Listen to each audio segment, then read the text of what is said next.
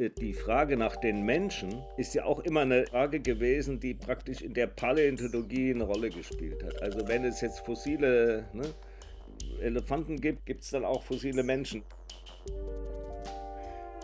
Herzlich willkommen zu einer neuen Folge unseres Museumspodcasts Das grüne Sofa. Ich freue mich sehr darüber, dass Friedemann Schrenk auf dem Sofa Platz genommen hat. Mein Name ist Oliver Sandrock. Ich bin Kurator für Wirbeltierpaläontologie am Landesmuseum. Wir thematisieren heute unsere kommende Sonderausstellung American Hyena, die Geschichte des Darmstädter Mastodons. Die Sonderausstellung läuft vom 25. März bis 19. Juni 2022. Ich begrüße Friedemann Schrenk, er ist Professor für Biologie an der Uni Frankfurt und Leiter der Sektion Paläanthropologie am Senckenberg Forschungsinstitut. Er ist überwiegend in Afrika tätig, zum Beispiel in Malawi im Südosten des Kontinents. Dort haben wir zusammen schon oft Geländearbeiten durchgeführt. Eine weitere Kampagne planen wir für September diesen Jahres. Friedemann Schrenk war in Nordmalawi auch an mehreren Projekten zur Wissenschaftsvermittlung beteiligt, so etwa an der Verwirklichung des Cultural and Museum Center Karonga und am Aufbau eines privaten Kulturradios in Nordmalawi, Radio Dinosaur. Und schließlich kennt er auch das Hessische Landesmuseum seit vielen Jahren. Bis zum Jahr 2000 war er hier stellvertretender Direktor und Leiter der geologisch-paläontologisch-mineralogischen Abteilung, die es damals noch gab. Und deren Wahrzeichen auch damals Kiels Mastodon war, um das es heute in diesem Podcast geht. Friedemann Schrenke und ich duzen uns, da wir uns seit mehr als 20 Jahren kennen. Ja, vielen Dank, Olli. Also, ähm, Genau dieses Mastodon, das habe ich eigentlich dann zum ersten Mal schon gesehen, als ich, als ich das allererste Mal im Hessischen Landesmuseum war. Und was, ähm, und was mich eigentlich am meisten da ähm, interessiert hat, war der Name, denn das heißt ja Mammut Americanum. Und da habe ich gedacht, huch, das ist ja schon eine komische Begriffsverwirrung, äh, wenn die amerikanischen Mastodons äh, Mammut heißen. Ja? Ähm, das passt ja eigentlich überhaupt nicht. Es passt. Wie, wie kam das denn? Habt, habt ihr das in der Ausstellung äh, du, ähm, thematisiert? Wir thematisieren das schon, weil es ist so. Heute ist der Name Mammut americanum gebräuchlich. Und der suggeriert aber fälschlicherweise, dass das Tier mit dem zotteligen Wollham-Mammut Mammutus primigenius verwandt ist. Ja. Und deswegen sagt man heute auch noch sehr gerne amerikanisches Mastodon, auch wenn der Name Mastodon erst im Jahre 1806, nachdem es die Termini Mammut und Americano schon gab, eingeführt wurde. Und dieses Wort Mastodon, das stammt von Cuvier. Der hat das nämlich als Le Grand Mastodon beschrieben im Jahre 1806. Und das ist ein Begriff, der heute noch, also ja, absolut verständlich ist. Ach so, und die Gattungsbezeichnung Mammut, die ist älter. Ja. Ah, okay, okay. Weil das ist ja eine, eine ganze Gattungsbezeichnung, ja. Richtig. Also Cuvier, also es, der war ja sowieso eigentlich sozusagen der Vater der Paläontologie, der Wirbeltierpaläontologie, muss man sagen. Und der hat ja, äh, der hat ja auch mit äh, indirekt mit Darmstadt auch sehr viel zu tun. Ähm, fällt mir gerade ein, denn ähm, es gibt ja eine Fundstelle Eppelsheim, ja, ähm, die eine ganz wichtige Fundstelle, die, wo ja auch das Hessische Landesmuseum eine sehr, sehr große Sammlung hat. Äh, 800 oder 900 äh, wunderbare Fossilien. Und eigentlich interessiert mich jetzt dieser Zusammenhang, denn es gibt so ein paar Darmstädter, die da wichtig sind. Ja? Äh, das ist der Johann Jakob Kaup, das ist der Johann Heinrich Merck. Ja? Und also da gibt es praktisch so eine, so eine Phase in der Paläontologie Anfang des 19. Jahrhunderts, ja, wo Darmstadt durchaus eine sehr große Rolle spielt. Ja. Ich, ich habe nämlich gesehen, das Mastodon, ja, das ist ja schon ganz am Anfang des 19. Jahrhunderts äh, gefunden worden, ja, oder ausgegraben worden. Auch das Mastodon hat ja auch eine interessante Geschichte hinter sich. Wer das ja alles aufgearbeitet hat, das Mastodon und so, das war Heinz Tobin, ja. Das ist jetzt dein Vor, Vor, Vor, Vorgänger, ja, der dann später Professor in Mainz war, der hat ja eigentlich dann auch dieses Mastodon letztendlich in Darmstadt, sagen wir mal, wiederentdeckt der hat das wiedererkennt mit dem ähm, Gaylord Simpson als Philadelphia-Mastodon, indem er auf Auszüge gestorben ist im Archiv, im Staatsarchiv, im heutigen Staatsarchiv. Und da gibt es in, ähm, einen handschriftlichen Report undatiert, wo über den Ankauf des Ohio-Tieres ähm, berichtet wird. Und ähm, das ist eine ganz interessante Publikation, weil sich da erst wirklich herausstellte, Peels Mastodon, das Philadelphia Mastodon, existiert wirklich in Darmstadt. Das wurde ja nach dem Krieg wieder aufgebaut und ähm, steht bei uns. Darmstadt ist wirklich sehr verwoben mit der sehr frühen ähm, Wirbeltierpaläontologie, zumindest ein Teil der Sammlung. Cuvier, der, hast du ja auch schon gesagt, als Begründer der Wirbeltierpaläontologie gilt und als Begründer der vergleichenden Anatomie, der hatte dem Ohio-Tier den Namen Mastodon verliehen. Aber ausgerechnet Cuvier steht wirklich für das zu langsame Erkennen fossiler Primaten. Denn einer der berühmtesten Funde bei uns in der Sammlung, der äh, sogenannte Eppelsheimer Femur, der aus diesen Dinotheriensonden kommt, der wurde ihm zugeschickt als Abguss. Und das ist doch eine Ironie, da ähm, Cuvier 1812 hm, den ersten je entdeckten fossilen Primaten aus dem Montmartre-Gips beschrieb. Das passiert damals, passiert ja noch heute als Dickhäuter klassifiziert und der Cuvier erhielt von Ernst Schleiermacher einen Abguss dieses Oberschenkels, dieses Primatenoberschenkels. Und der Schleiermacher schlug Cuvier vor, dass es sich um das Exemplar eines zwölfjährigen Mädchens handle. Das Interessante ist, Cuvier hat weder Schleiermacher noch dessen Nachfolger Johann Kaub der das Ohio-Tier in London ankauft, jemals eine Antwort gegeben. Das heißt, Cuvier blieb die Antwort schuldig auf diesen Primaten äh, Femur. Aber es gibt einen wunderschönen Quote von Cuvier, den äh, gebe ich mal zum Besten. Es gibt keine fossilen Menschen, aber ich möchte nicht den Schluss ziehen, dass der Mensch vor heute überhaupt nicht existiert hat. Das heißt, keep the options open. Ähm, so viel zu Cuvier dazu. Also Cuvier war sowohl bei der Benennung des Ohio-Tieres bis zum Eppelsheimer Femur mit der Darmstädter Sammlung ähm, verwoben.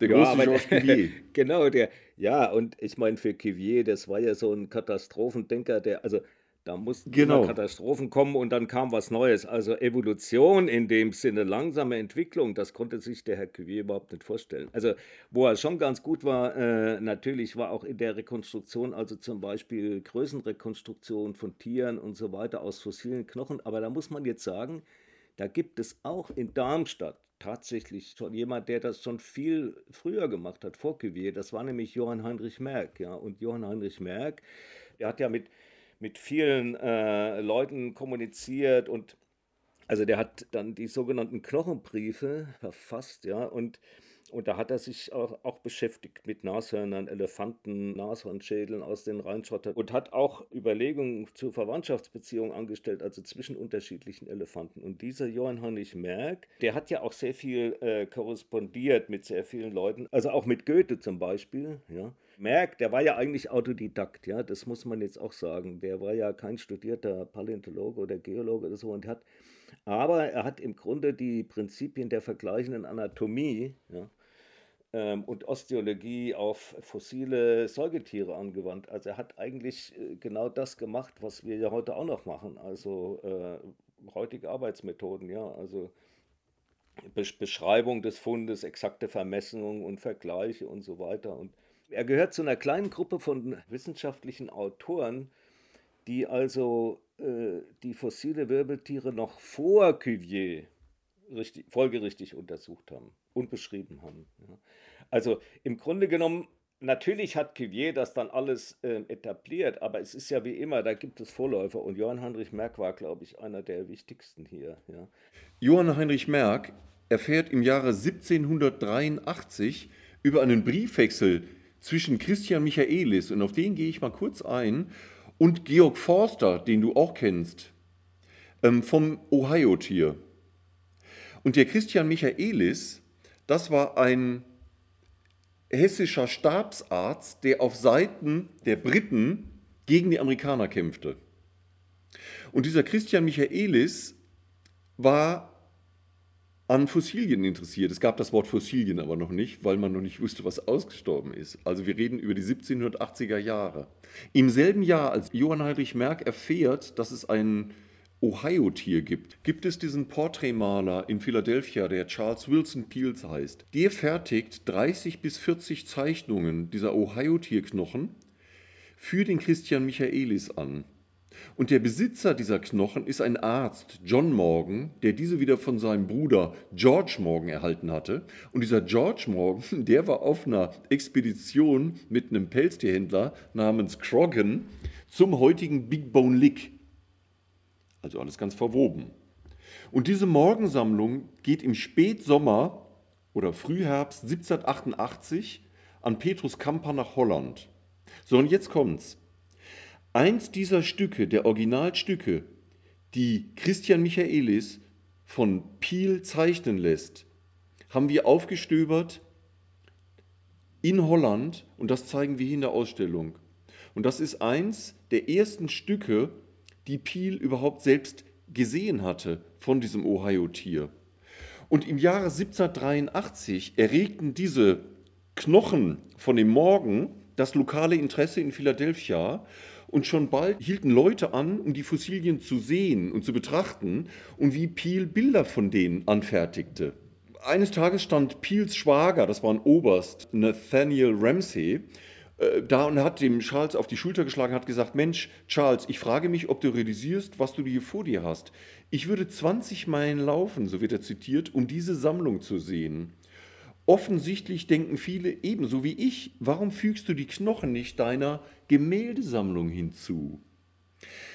Und dann hat er praktisch mehr Naturalien, Kuriositäten angehäuft und dann hat er gesagt, Charles, mach doch ein Museum auf und verlange Eintritt. Das war die Initialzündung für Charles Peel zu sagen, okay, warum nicht?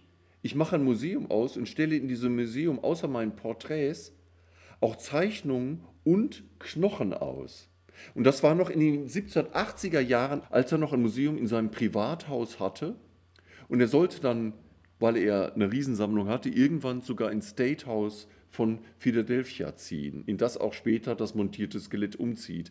Das heißt, es gibt diese Verbindung von einem hessischen Stabsarzt, Christian Michaelis, der von Charles Peel Knochen zeichnen lässt, eine Verbindung zu Johann Heinrich Merck, der darüber nämlich unterrichtet wird es sind ja letztendlich in diesem 18. Jahrhundert, da passieren ja noch mehr Dinge ähm, in der europäischen Wissenschaft. Also wenn man jetzt über die Evolution ähm, und sich auch Gedanken gemacht hat über Menschen, ja, Cuvier, dem war das eigentlich eher suspekt, dass Menschen. Der fossile Mensch war für ihn. Der fossile Mensch, das war für ihn sehr suspekt. Ja. ja aber aber gleichzeitig war ja im 18. Jahrhundert äh, also ist eine große Diskussion entstanden äh, über den Menschen, zum Beispiel über die Menschenrassen. Ja, also das ist etwas, was ja in Europa erfunden wurde. Das muss man ja auch ganz klar sagen. Und da waren natürlich genau alle diese Anatomen beteiligt, über die wir jetzt reden. Also das hat ja schon mit äh, Gottfried Wilhelm Leibniz angefangen. Der hat gesagt, Rassen, das sind nur klimatische Einflüsse. Übrigens ist das das, was was wir heute auch denken. Es gibt ja gar keine Rassen für uns heute in dem Sinn, ja. Aber also wenn man die meisten von denen nimmt aus der Zeit, die äh, die Wissenschaftler, dann waren das eigentlich alles, also mehr oder weniger äh, nach heutigen Gesichtspunkten ähm, Rassisten. Natürlich äh, die Frage nach den Menschen ist ja auch immer eine Frage gewesen, die praktisch in der Paläontologie eine Rolle gespielt hat. Also wenn es jetzt fossile ne, Elefanten gibt, gibt es dann auch fossile Menschen. Und Cuvier hat eigentlich auch gar nicht so richtig dran geglaubt, dass es überhaupt Evolution gibt. Also er hat eigentlich immer daran geglaubt, dass, äh, dass es irgendwie Katastrophen gab. Das war, äh, ne, und die dann alles weggespült haben und dann kam irgendwas Neues. Ja. Und also was ich jetzt äh, spannend finde, ist halt, dass natürlich so eine Lage war, Karl von Linné hat ja dann angefangen, alles einzuteilen. Ja? Das muss man ja auch noch wissen. Also der hat ja schon 1732 die erste Auflage gemacht von seiner Systema Naturae und dann die zehnte Auflage 1758. Und da hat er dann auch schließlich die Menschen mit eingeteilt und hat ja auch dann Verhaltensweisen von Menschen sozusagen äh, den Rassen zugefügt. Also eigentlich ist das der Ursprung auch des wissenschaftlichen Rassismus. Ja? Auch das passiert damals. Ja, die, die Frage ist, äh, wann dann die Evolution kommt. Also mit Charles Darwin, das kommt ja dann erst im Grunde 100 Jahre später, diese Hypothese, aber das war natürlich zum Teil schon im Raum, ja, und ich glaube halt, dass diese äh, Wissenschaft damals in Europa, also man hat alles Mögliche äh, in der Welt zusammengerafft, so will man es vielleicht ausdrücken. Also ich glaube, dass auch die, die heutigen Museen in Europa, ne, ähm, haben natürlich durchaus davon profitiert, ja, dass, dass man in aller Welt, also um es vorsichtig auszudrücken, auf Sammelreise gegangen ist, aber ähm, auf Entdeckerreise. Ja. Also wir können ja jetzt nicht sagen, dass die Welt noch nicht entdeckt war. Ich meine, Homo sapiens gibt es seit, äh, okay, also auch in Südamerika schon seit 30.000 Jahren. Ähm, Homo sapiens gibt es in Nordamerika seit spätestens 15.000 Jahren. Homo sapiens gibt es auf der ganzen Welt. Nur hat eben Homo sapiens vergessen, äh, dass es sich schon mal ausgebreitet hat. Und dann wurde alles von Europa aus, wurde die Welt eben wiederentdeckt. Ja? Also das ist ja doch interessant, dass eigentlich, wenn man die Menschheit anguckt, dann ist es out of Africa. Aber wenn man äh, jetzt ähm, äh, nach Europa geht, äh, seit dem 15. Jahrhundert, dann ist es sozusagen out of Europe. Da wird also die ganze Welt entdeckt und es wird so getan, als ob das vorher gar nicht bekannt war. Ja? Und ich glaube, das kommt eben daher, dass Europa äh, da eine sehr wichtige Rolle gespielt hat äh, und auch sehr von sich überzeugt war und also gedacht hat, dass eben Europäer alles übertreffen, die ganze andere Welt übertreffen. Ja? Deswegen war ja auch die Frage, wo die, wo die Wiege der Menschheit ist, die musste natürlich in Europa sein, ist ja klar, wo denn sonst. Ja? Also alle diese äh, dieses Umfeld der Paläontologie, ja, das war natürlich alles irgendwie ähm, darauf ausgerichtet, dass die Welt praktisch von Europa aus entdeckt wurde. Und dazu passt eigentlich ziemlich gut, denn wir gehen in der Ausstellung sehr weit zurück. Wir gehen zurück ins Jahre 1739, als auf einem Schlachtzug gegen Indianer ähm, zufälligerweise am Ufer des Ohio-Flusses Knochen entdeckt werden von verbündeten Indigenen. Und mhm. diese Knochen werden mitgenommen von dem damaligen Leiter dieser Expedition, dieser Militärexpedition, der hieß Longueuil.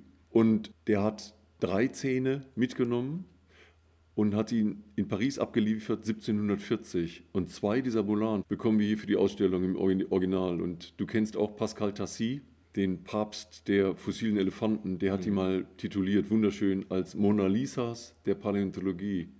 Und wir sind unheimlich stolz, dass wir zwei dieser Zähne aus dem Jahre 1739 hier bei uns ausstellen können im Original, weil diese Zähne sind letztendlich die Mona Lisas der Paläontologie, weil an dieser Szene das erste Mal diskutiert wurde, ob diese Tier, ob dieses Wesen, von dem die abstammen, von dem man nicht wusste, was es ist. Deswegen nannte man die auch Ohio-Tier, weil die am Ufer des Ohio-Flusses gefunden wurden. Und auch hier Piels Mastodon hieß ja ganz lang, auch in den Aufzeichnungen hier noch Ohio-Tier.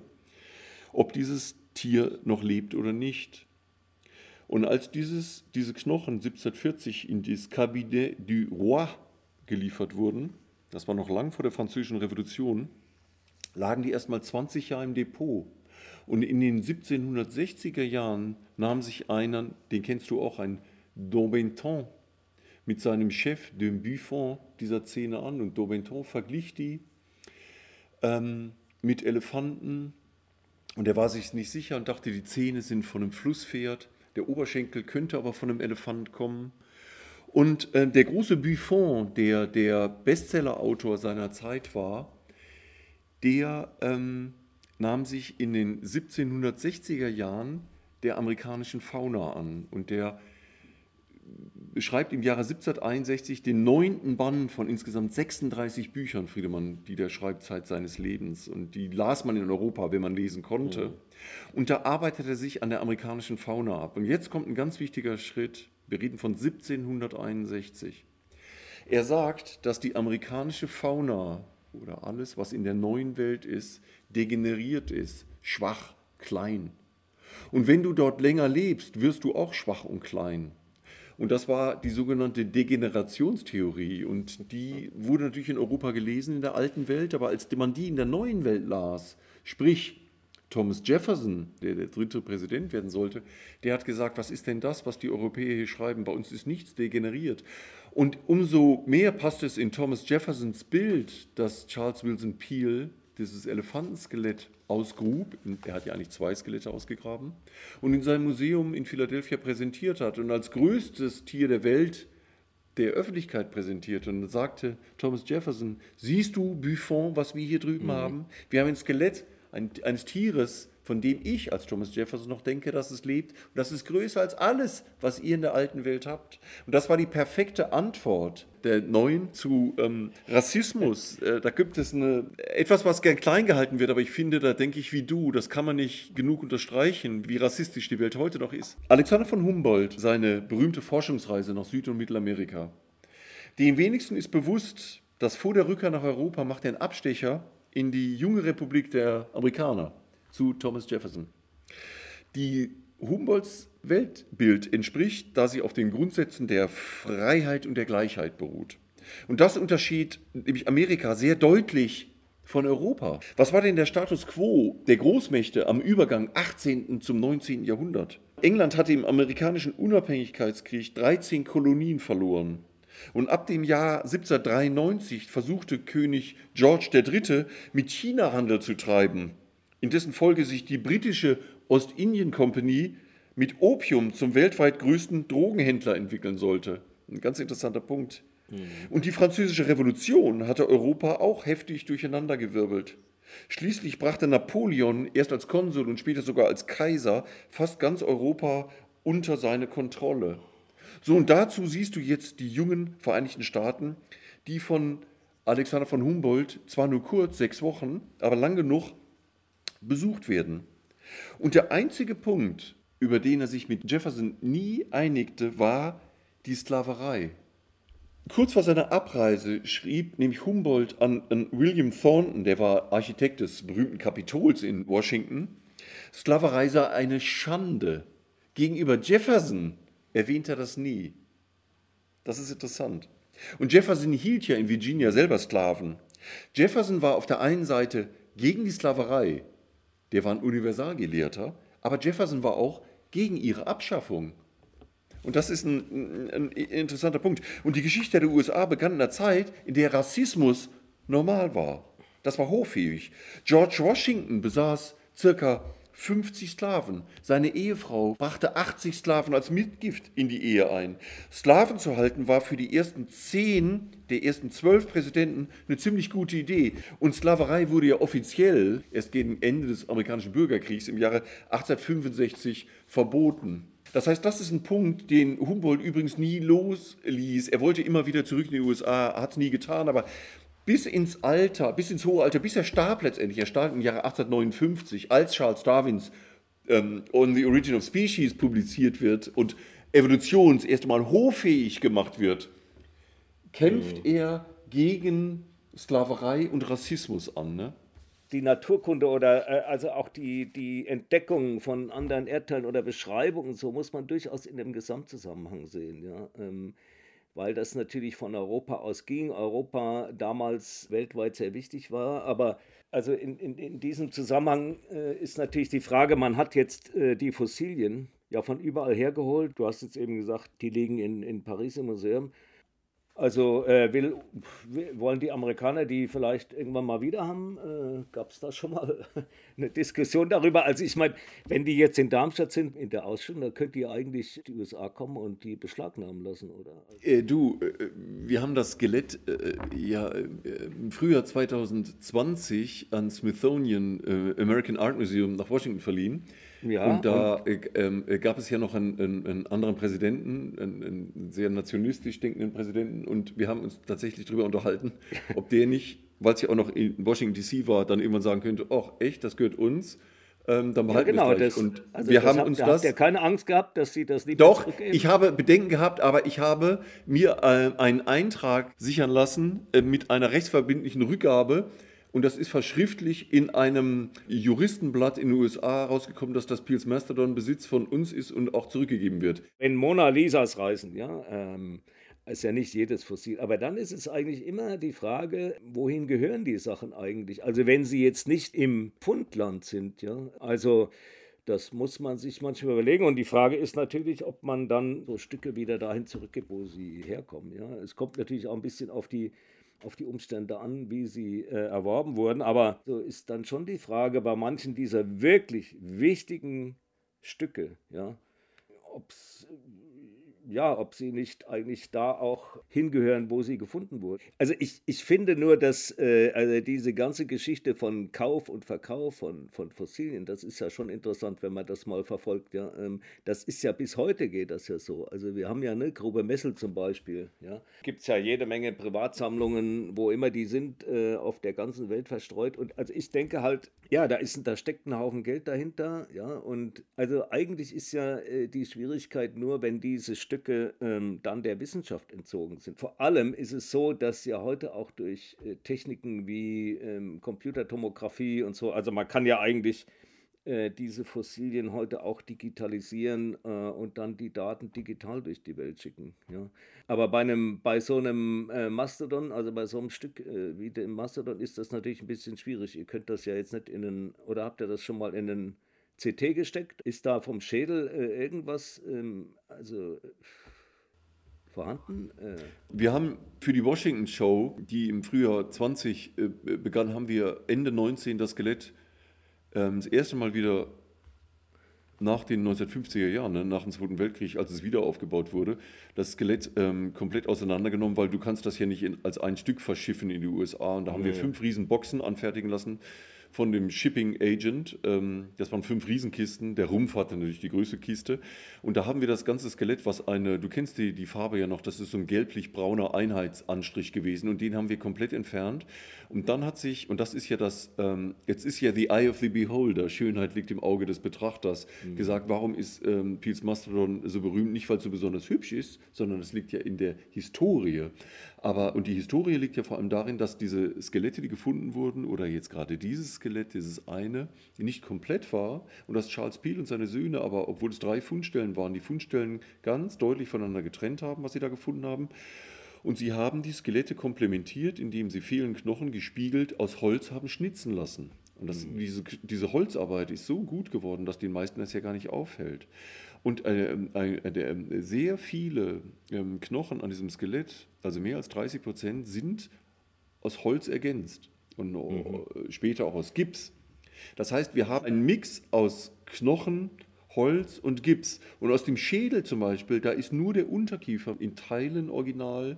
Die mhm. Zähne sind original, aber der Großteil ist ein Holzknochenmix. Ähm, und was man jetzt sehr schön sieht, nachdem wir die Farbe ähm, herunter wirklich ähm, geschrubbt haben, sieht man in Teilen sehr schön das Holz, wie es auf den Knochen aufeinander trifft. Und das ist eine Arbeit, du musst mhm. dir vorstellen, die ist im Herbst 1801 von drei Personen durchgeführt worden, ne? von dem Rembrandt Peel, dem ältesten Sohn von Peel, William Rush, einem Bildhauer und diesem freigelassenen Slaven Moses, Moses Williams. Und die haben eine wahnsinnig gute Arbeit geliefert. Das heißt, du siehst das Holz aus den Wäldern Philadelphia, was da eingearbeitet ist. Diese Geschichte mit den umgedrehten Stoßzähnen, ja, es gab diesen Urelefant mit den, Unter, äh, mit den Hauern aus dem Unterkiefer, dieses Dinotherium.